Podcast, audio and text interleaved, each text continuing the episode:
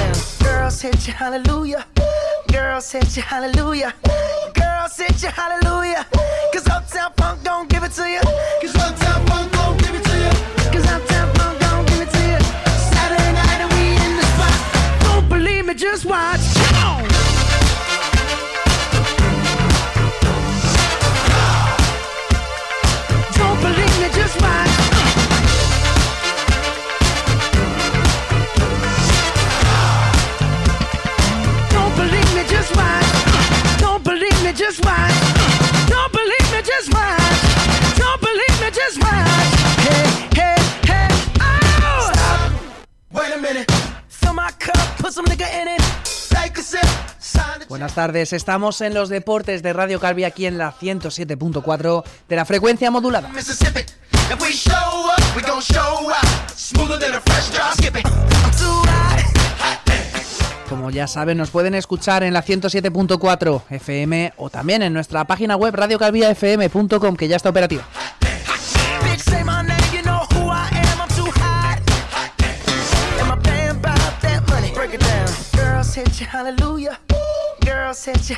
Y nos pueden escuchar en formato podcast, ya lo saben, a través de Spotify y de iVoox unos 15 minutitos después de que finalice el programa de hoy.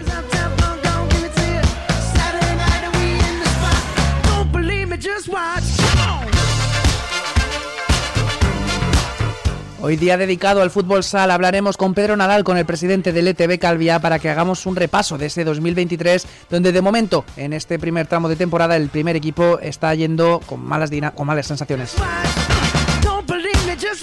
Después hablaremos con Jorge Tirado, el coordinador del Son Ferrer Futsal, también para que haga el mismo balance de los suyos, en este caso por parte del conjunto de Son Ferrer.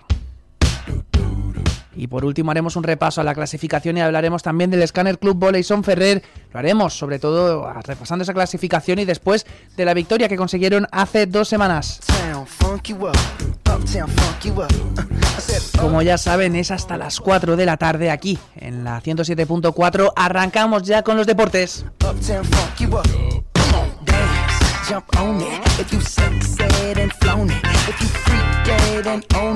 Don't about it, come show me.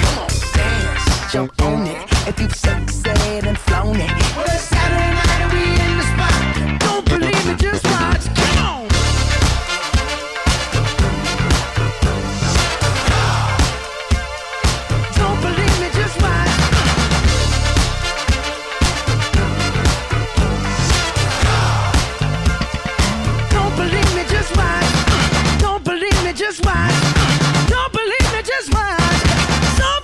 oh!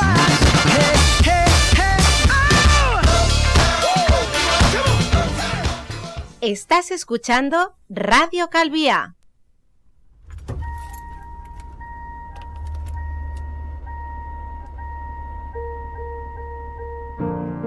My driver's license last week, just like we always talked about. Cause you were so excited for me to finally drive up to your house. But today I drove through the suburbs crying cause you weren't around.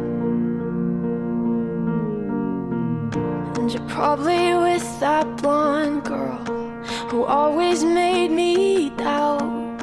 She's so much older than me. She's everything I'm insecure about. Yet today I drove through the suburbs. Cause how could I ever love someone else? And I know we weren't perfect, but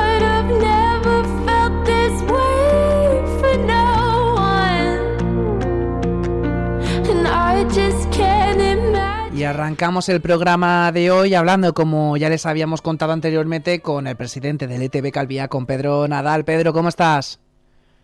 Bones tardes, Pau, molt bé. Bueno, molt lo, bé. lo primer de tot volia saber una mica, bueno, com estàu ara mateix en el club, com estan les sessions, ara ja de, abans de que acabi ja que és 2023. Bueno, en quin sentit ho dius? No ten, perdona, és que no en general, no, no, no t'he sentit. Eh, que com està les sensacions Eh? en el club? Ara ja després xerrarem tranquil·lament del primer equip, una mica general ara mateix.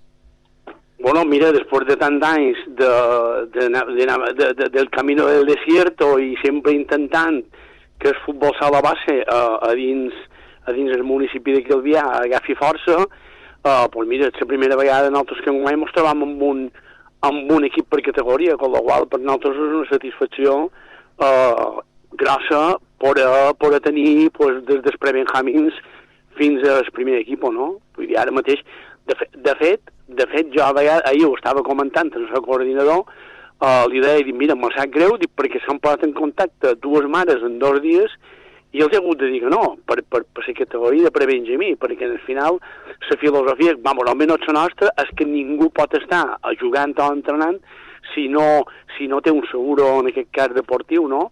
Que, que em podien tenir de 8 o de 9, sí, però bueno, m'hauran de quedar els 15, con la qual no m'havia passat, amb 25 anys que fa que estic a TV, no m'havia passat mai. Tenim, crec que són d'haver 80 i pico de jugadors en aquests moments en el club, quan sempre ens movíem entre 20 i 30.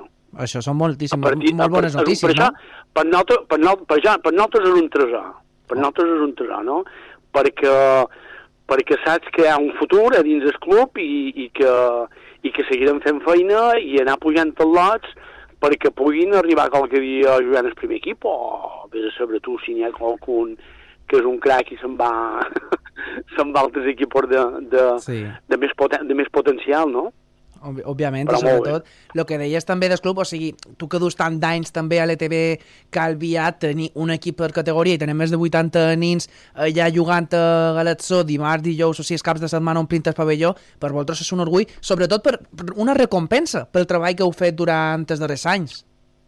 Efectivament, efectivament. Jo sempre dic que, que mm, tenir equips de futbol sala eh, a dins un municipi com és Calvià, que jo crec que després de Palma és, és, és el municipi que més clubs de futbol 11 té, doncs en el final sempre, sempre costa, no?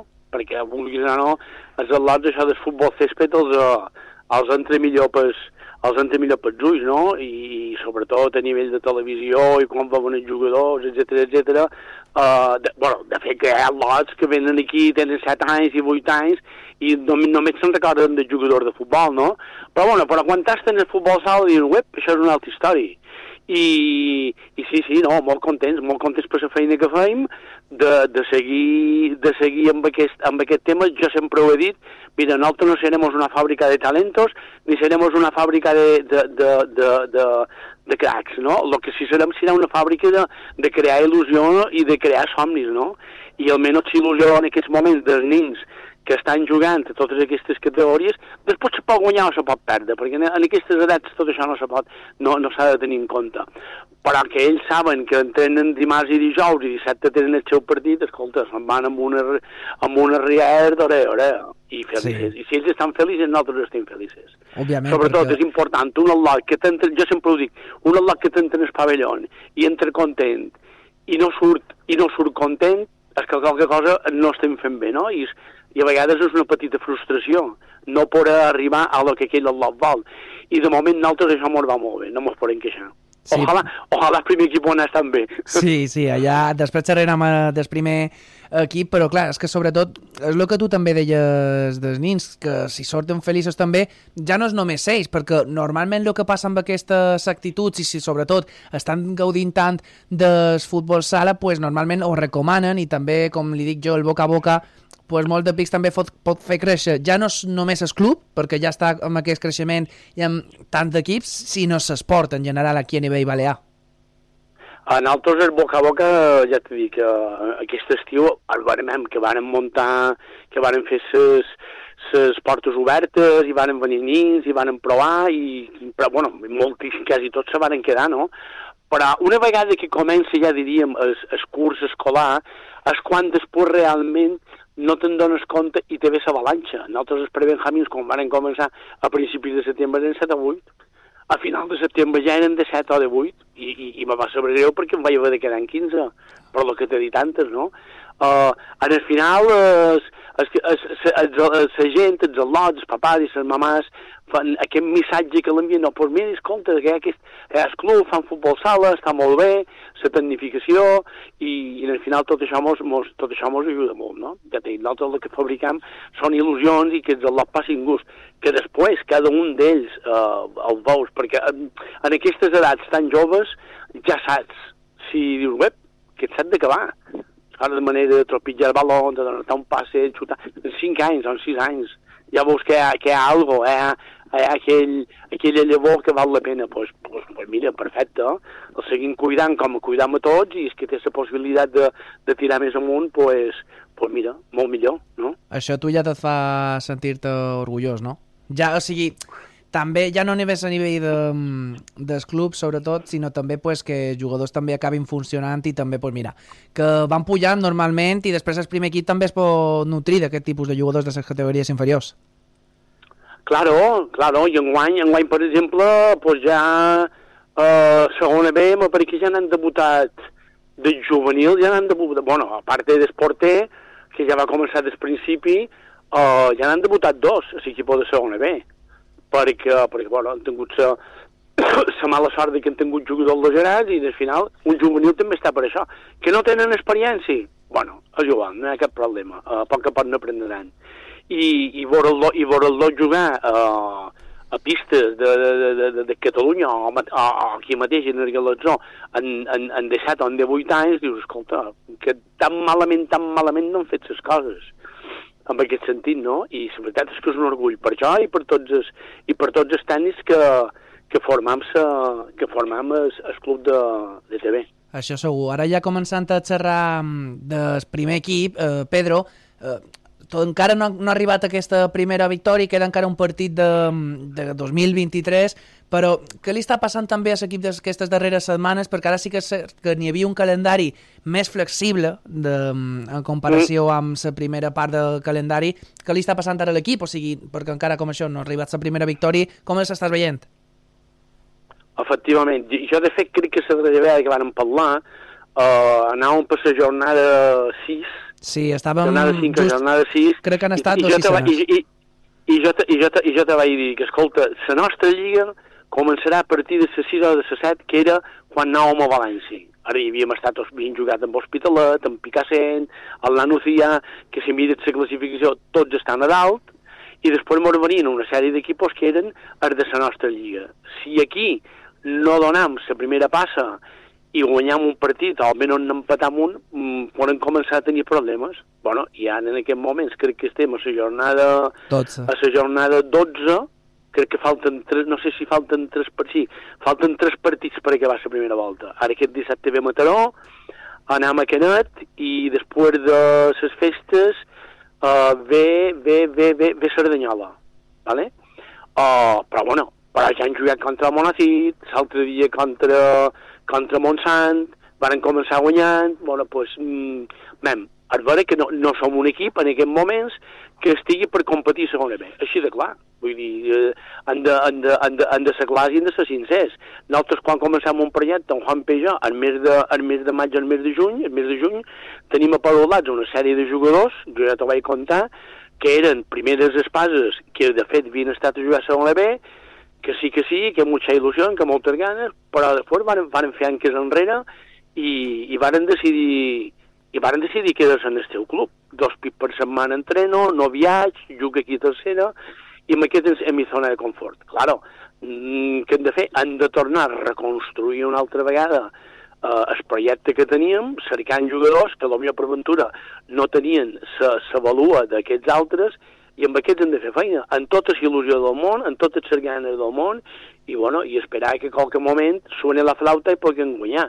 Uh, dissabte que ve, no ho sé, uh, a dins Canet, no tenc ni idea. Però el que no poden fer serà mai, i ho tenen molt clar, és tirar la tabaiola. Jo els ho vaig dir. I, i ells segueixen il·lusionats, eh? eh qualque dia que els veus, que s'entreno, que ara baixes, però, bueno, clar, és que després de 12 partits no hagis fet un, un punt, pues això, o mentalment ets molt fort, o mentalment ets molt fort, o, bueno, o en el final has de ser un equip dins el vestuari.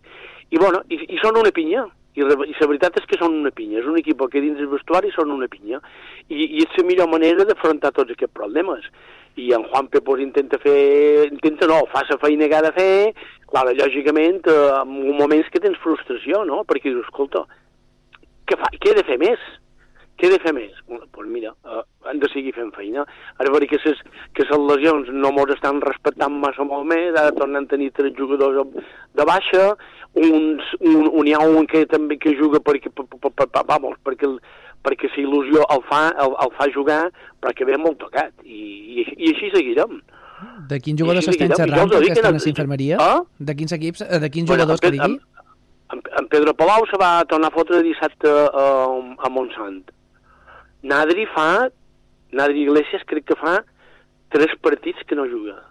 Va tenir un problema de soleo, encara no se l'ha curat, volia forçar per anar a Canet, però no crec que hi pugui anar. Uh, en Palomà uh, va dir tocat també, uh, i qui ets l'altre que també està una mica de tocat? Ah, no, ah, en Víctor però en Víctor ja, ja fa estona. Però en Sí, Víctor juga amb un, amb un genoll amb, problem, amb un genoll amb problemes, però clar, és que no poden fer res més. Sí, No s'està res juntant, i- juntant tota la mala sort, també. Amb els resultats que no sí, estan... no, que man, man, jo no, no, escolta, escolta, Pau, jo no estic posant excuses. No, no, no, si no me al refer- no, final- no, si no me refereix a això. el final el que hi ha, vull dir, vull dir, la qualitat de l'equip pot ser que és i, i no hi poden fer res més. Vull dir, hem de seguir lluitant i, i o, fem, o modificant, o canvi de sistema, o el que sigui, però que, però que per exemple, amb Hervera, que jo vaig dir en el principi de temporada que salvar la categoria era totalment possible uh, i que a més aquesta temporada ho té molt clar, l'altre dia ho xerraven els jugadors. Aquesta temporada amb 28 o 30, jo crec que amb 28 o 30 punts la eh, eh, sa categoria està salvada. L'any passat, en 40, va baixar a picar 100. Mira si n'hi ha diferència. Per què? Perquè hi ha 7 o 8 ju- equipos molt potents, molt però molt potents, i després n'hi ha dos o tres que van por ahí por ahí, i després hi ha 5 o 6 que van darrere, que aquests són els que patiran. Sí. Entre, entre ells nosaltres, lògicament, claro. Mm. Però bueno, que no perdem, que no perdem la cara tota aquesta història, que seguirem fent feina i que, bueno, mentre matemàticament sigui possible la salvació, seguirem lluitant. I una vegada que no, que no ho puguem fer, doncs, escolta, mos, mos començarem a plantejar com fem la 24 i 25. Ja està. Vull dir, és que no, és que no ha tu, tio, vull dir, no, no mos, no mos, no mos tenen cervenes, no? Perquè el projecte directament no és tan sols el segona B, comença des després Benjamín fins a dalt. Que guapo, molt guapo tenir un equip a segona B, més que tenir la tercera, lògicament. Però si se perd la categoria, doncs mira, no, hi- no, no, no, no, no mos hem de tornar locos. Seguirem fent feina per tornar-la a recuperar qualque dia. Sí, això, això segur. I a més, eh, xerraves abans també d'en Juanpe i sobretot també mm, de canvis tàctics o tots aquests temes esportius. Ha provat qualque canvi en les darreres setmanes o també com estàs veient tu en en Juanpe perquè m'imagino que també per ell és complicada aquesta situació. Claro que és complicada, claro que és complicada. Un entrenador que ve de d'haver estat, eh, eh, o- o haver aconseguit la classificació de la Champions, estant de segon amb Antoni Badillo, i ara troba ser un equip de segona B, que no guanya un partit, pues, lògicament ell se frustra molt, no? Però jo el que li dic, escolta, Juanpe, eh, hem de seguir fent feina. I qualque moment pues, trobar, encontrarem la tecla i segurament guanyant un partit pues, és lot que faran, que faran força, que la tenen, que la tenen, vull dir, mentalment són molt forts, eh? I, i aguanten el que hagin d'aguantar. Però, mira, fins ara en aquests moments no, no, les coses no surten com haurien de sortir, Alme, almenys per tirar, per tirar esquerra endavant. Però t'he dit que queden moltes jornades i, i jo, jo espero, vamos, espero que en un moment donat les coses se canvien i comencem a guanyar partits. Sí. I mm, ara xerràvem també del partit d'aquest cap de setmana, jugó contra Mataró, contra futsal Marlex. Eh, és un equip que està a la zona alta, també tàcticament. Mos podria xerrar una mica de rival? Ah, és un equipasso. Mataró té un equipasso, té jugadors de la qualitat d'en Novo i d'en Pano, que és el pivot, i després té el germà d'en Marc Tolrà, uh, i, i. A més, am, fan molt... am, Aquests equips en el final els equips catalans en els equips de Balears mos duen 20 anys de diferència, o 25 anys. És a dir, tu ara agafes tots aquests jugadors de Catalunya, d'un Mataró, per exemple, uh, i, i, i tots són de- són d'allà. Tots han sortit de la cantera. Tots han sortit de la cantera. El que passa és que fan molta de feina i molt bona feina des de la base. I, per exemple, el Mataró és el clàssic equip que no, sigui, no és que sigui un equip que t'espitgi dalt, dalt, a dalt, però quan té el balón té moltíssima qualitat, moltíssima qualitat, i quan arriba a porta pues no perdonen. Així estan. Sí, A veure que després en el final, perquè ja, no els ha, ja els ha passat dues vegades, do, almenys aquestes dues darreres temporades, quan ha de fer rush i ha d'entrar a dins playoff, és quan se desinfla. I, i però, vamos, és un equip, és un equip per estar entre els quatre primers. Ara mateix no sé com està la classificació, però crec que sí està. Està tercer. En de- està tercer en amb playoff. 25 punts i està, bueno, uh, a 5 de Manresa i un per dalt de Sabadell. Efectivament, i després hi ha la Nucía, que de moment va primer, que la Nucía és el restos de Nova Elda de l'any passat. Sí, a és més, me'n record quan vam xerrar de quan va venir la Nucía, que és un equipazo, com tu deies. Sí, sí, ten, Tobe, que ha jugat a primera divisió, Sí, sí. dir, una sèrie de jugadors veteranos, eh, conjuntat en, amb els lots joves, i, i, bueno, i, tenen molt, i, tenen, i tenen molt bona pinta. Tenen molt Sí. bona pinta. Uh, què en farem Pa- Mataró? Pues mira, ens, ens, il·lusió de jugar, i hem de sortir a jugar i, i hem d'anar a guanyar. Que després, que després Mataró mos guanya, pues mira, mm, mala tarda. Si mos guanya bé, perfecte, cap problema. Sobretot donar imatge, sobretot donar imatge, que la imatge que varen donar la darrera vegada aquí, ara no record si eres partit, no sé si eres Sabadell, ara no record, va ser una, mitja, una imatge molt, molt dolenta, molt trista, vull dir, vàrem estar en sos, baixos, en sos, en sos braços baixats quasi, quasi pràcticament tot el partit, i això és el que els dic a ells, que escolta, si hem de guanyar, si hem de perdre, almenys hem de perdre en la cara alta, i donar una imatge de que ho hem intentat, tot- ho hem intentat tot, de que, que hi ha compromís i de que hi ha competitivitat. Si no aconseguim això, no anirem mai enlloc. Sí, m'imagino. Ja la darrera pregunta, Pedro, per tancar, també que volia que fessis, també, ara ja sí que un altre pic a, a nivell general de, de club, un balanç de lo que ha estat el vostre 2023. Bueno, el 2023, bueno, el 2023 va ser, mm, va ser genial, Clar, perquè, ha- ha Perquè- pujat quasi tot, o sigui, vos vau mantenir fa un parell de mesos, heu, heu augmentat aquest número d'equips de categories inferiors... a- a- sí, no, no, i, i sobretot, i, i sobretot eh, aquesta bre- brega, aquesta, aquesta intentar que un cert, mm, un cert nucli de, de, de, de, de, de, papàs i dels clubs no, no en tenien quan van muntar el cadet i juvenil, jo els vaig dir, escoltau, nosaltres no fabricam, no fabricam els fenòmenos, anem a fer feina individualment en cada un dels jugadors. Vos és igual els resultats. Bueno, I va haver gent que no ho va entendre. Bueno, doncs en el final de la temporada 22-23, l'equip juvenil va fer campió de Lliga, va fer campió de Copa i va fer la finalista de la Supercopa. Vull dir, millor, millor no va poder ser. Se'l van l'equip a primera divisió i els cadetes també van estar molt, molt, molt, molt bé tota la competició, Vull dir que més, més no, no, no, no se pot demanar. Que després no han, entès, no han entès el missatge, jo aquí no puc fer res més. Jo aquí no puc fer res més. Sempre he dit que els jugadors d'aquí uh, tenen, tenen, tenen, tenen talante, no? El que passa sí. que se'ls ha de cercar. Se'ls ha de cercar. I això no, és- no és una feina de dos dies, eh? no és una feina de dos dies. Vull dir, uh, igual que el, el bàsquet te'n vas a Catalunya i vas a veure, m'imagino que equips que són d'una certa lo, d'una localitat i per aventura molts de jugadors són d'allà. Per Sí, això, això això, és- que, això a això, això Catalunya és el que volen. Allà, De allà Canet. Dic, jo, allà jo lo se'l de. Canet l'any passat, és que t'ho dic la veritat, vaig, me'n vaig anar, però vamos, supercontent de veure el que hi havia.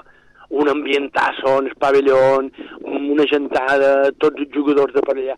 Que això se pot aconseguir aquí? Jo crec que sí. Però no, això no és flor d'un dia, eh? Això no s'ha de treballar això durant molts anys. unes- Són molt d'anys de feina. I, i, en estas, est- i en aquestes estamos, i jo, jo amb això seré molt persistent i continuaré. Fins, no ho sé, no sé fins quan. Fins que, Però almenys fins que tinguis d'intentar. energia, diràs, no? Sí, bueno, de cada vegada menys, però bueno. Bueno, però Uh, segueixes- M'ho anem, anem enxufant a la corrent de tant en quant. Segueixes lluitant. Pedro Nadal, president de l'ETB Calvià, moltíssimes gràcies per estar amb nosaltres i res, molta sort de cara al cap de setmana i sobretot a continuar amb aquest treball de categories inferiors. Moltíssimes gràcies, Pau, per tot el que, pues, la feina que feis i, i per que teniu al futbol sala i, i, bueno, i si, clar, que segurament no mos tornarem a veure ni xerrar, eh, bones festes i bon any. Moltíssimes gràcies, Pedro, molt bé. igualment. Una abraçada. Vinga, una abraçada, Adéu. Pau, que vagi bé. Adéu, adéu. Yeah. You used to call me on my cell phone. Late night when you need my love. Call me on my cell phone. Late night when you need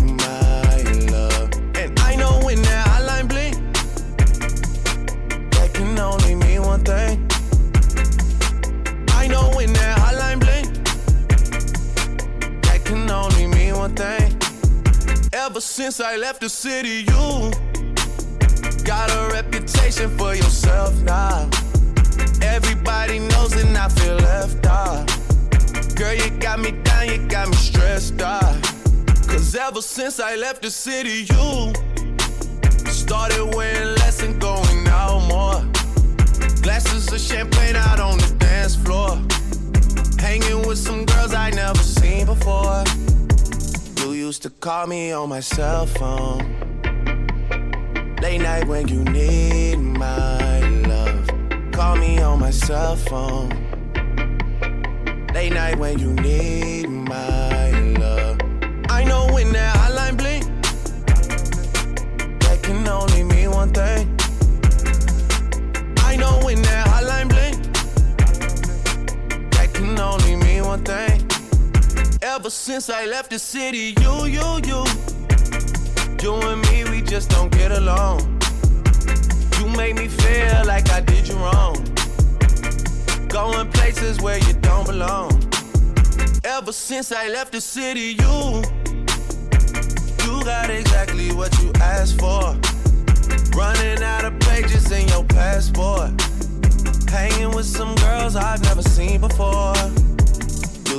Call me on my cell phone.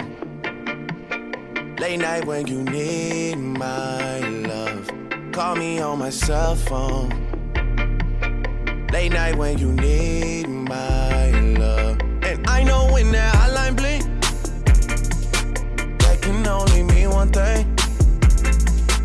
I know when that hotline blink, that can only mean one thing. These days, all I do is wonder you're bending over backwards for someone else. Wonder if you're rolling up a bag was for someone else. Doing things I taught you getting nasty for someone else. You don't need no one else. You don't need nobody else. No. Why you never alone? Why you always touch and roll? Used to always stay at home, be a good girl. You was in the zone. Yeah, you should just be yourself. Right now, you're someone else. You used to call me on my cell phone. Late night when you need my love. Call me on my cell phone.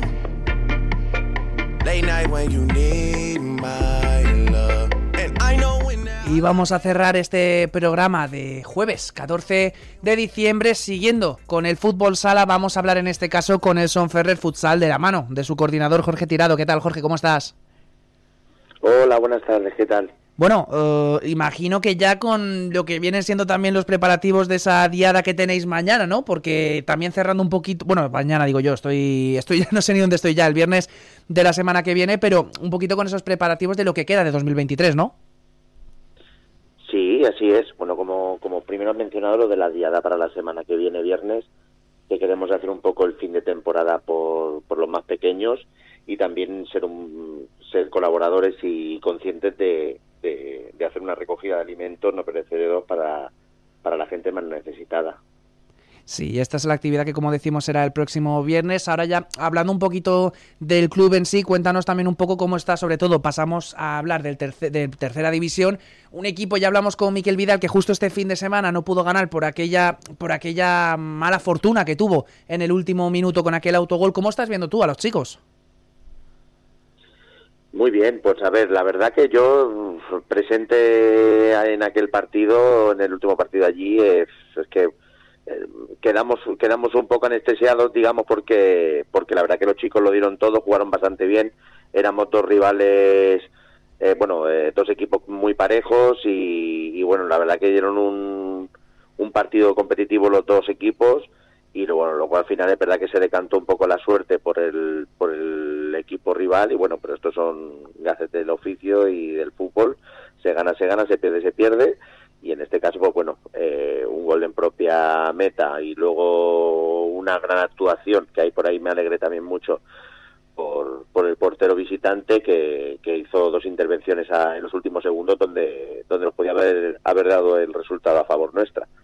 Pero bueno, se queda, se queda en una experiencia y en un partido una derrota, pero bueno, lo pasamos lo pasamos bien, disfrutó, disfrutamos todos y se quedó solo en eso, en un, en un buen partido, vistoso. Sí, además, como también nos contó Miquel Vidal, que el equipo ya poco a poco sí que se está asemejando a lo que él quería después de pasar quizá un bache anímico, más que, mm, más que a nivel de juego, sobre todo por esa pérdida de confianza. Ahora ellos también por lo menos están sintiéndose más futbolistas y sobre todo compitiendo mucho más los partidos. Sí, obviamente tenemos que ser realistas de, las armas que tenemos, eh, futbolísticamente hablando, de lo que tenemos, de lo que hay y la apuesta que tenemos desde el principio de temporada. Nosotros tenemos una idea de trabajo con, con un grupo de chicos donde, donde queremos terminar con ellos y, nuestra finalidad al final es, es, ser un poco ejemplo de, de, nuestra filosofía de cantera para los más pequeños y, y sobre todo pues que, que gente de, de Sonferrer y gente de aquí de Calvía del municipio eh, con, con, una trayectoria de fútbol sala de, de, muchos años, pues que puedan estar compitiendo en una liga tan bonita, tan competitiva como está siendo este año la tercera división, pues eso nos hace súper felices y súper contentos y nuestro a largo plazo, el proyecto un poco más a largo plazo y tampoco nos digamos, nos preocupamos tantísimo lo que es las posiciones, porque lo que tenemos que aprender muchísimo es de la categoría y que los niños maduren y aprendan. Sí, porque además ya nos lo dijo Miquel y sobre todo remarcando lo que has comentado tú ahora de la igualdad que hay, porque es cierto que estáis con cuatro puntos, está Lloves y Son Oliva, luego ya con diez, pero en la zona media mm, dos o tres partidos te meten ya en, el, en la pomada.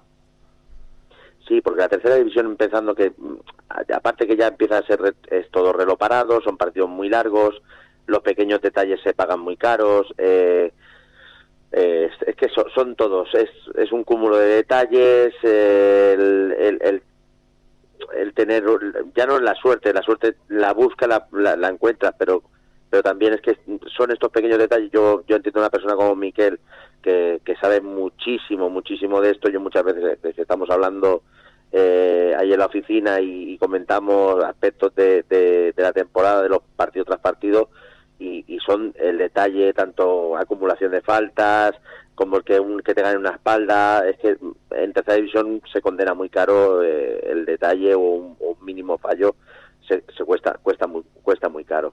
Sí, así, así es, y además que este fin de semana tiene una nueva oportunidad, sobre todo para volver a la senda de la victoria una senda de la victoria que se consiguió hace, hace varias semanas con aquella, aquel triunfo fuera de casa, pero es cierto que luego ese partido frente al Mercadal se aplazó. Ah, nos comentó Miquel Vidal que estaba habiendo problemas para encontrar alguna fecha para los dos equipos disponibles. ¿Se ha, avanzado algo en este aspecto?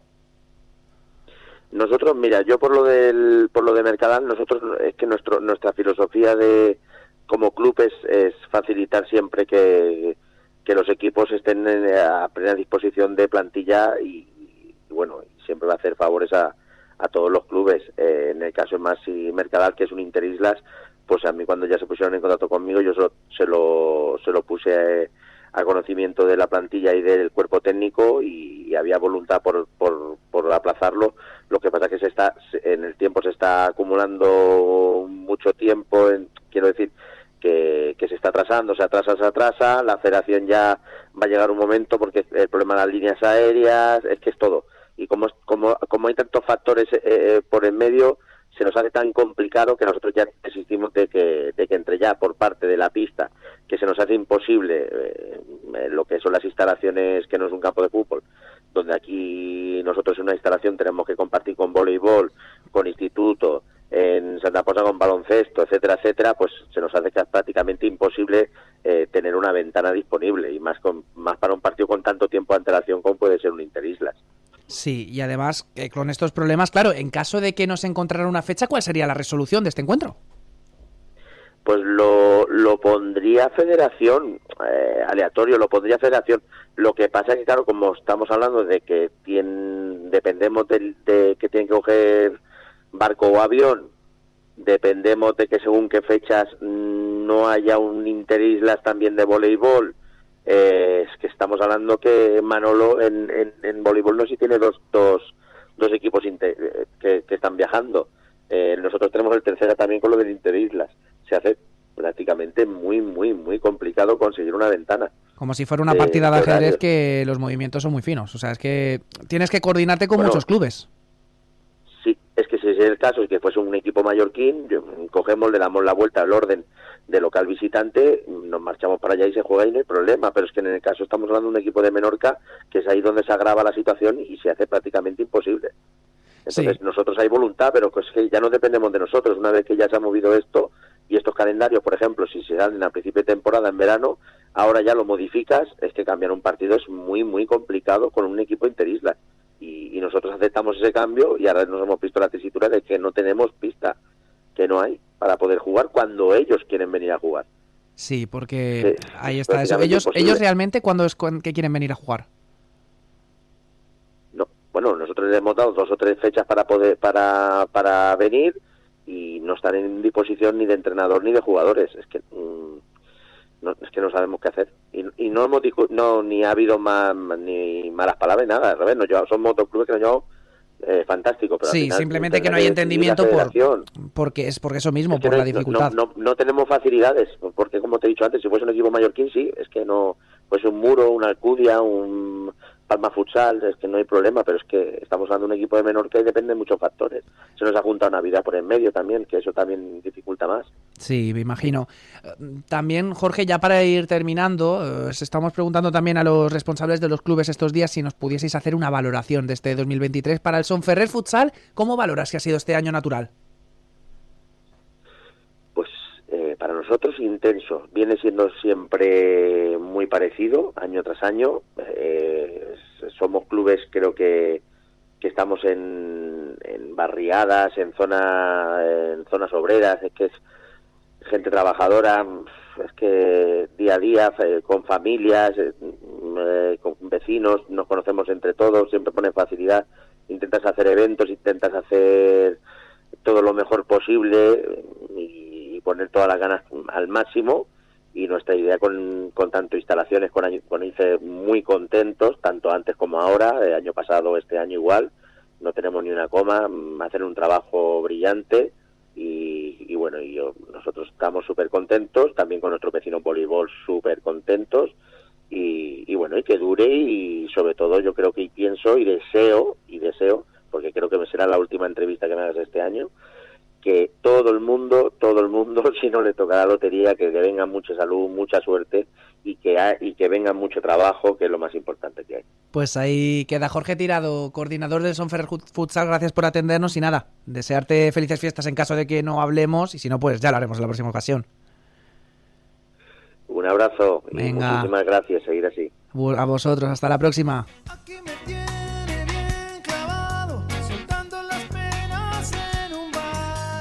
Y nosotros nos marchamos, dejamos el voleibol para mañana para repasarlo en todas las previas de aquí, del deporte calvianer, las últimas de 2023. Como decimos, mañana más y mejor. Hasta la próxima, chao.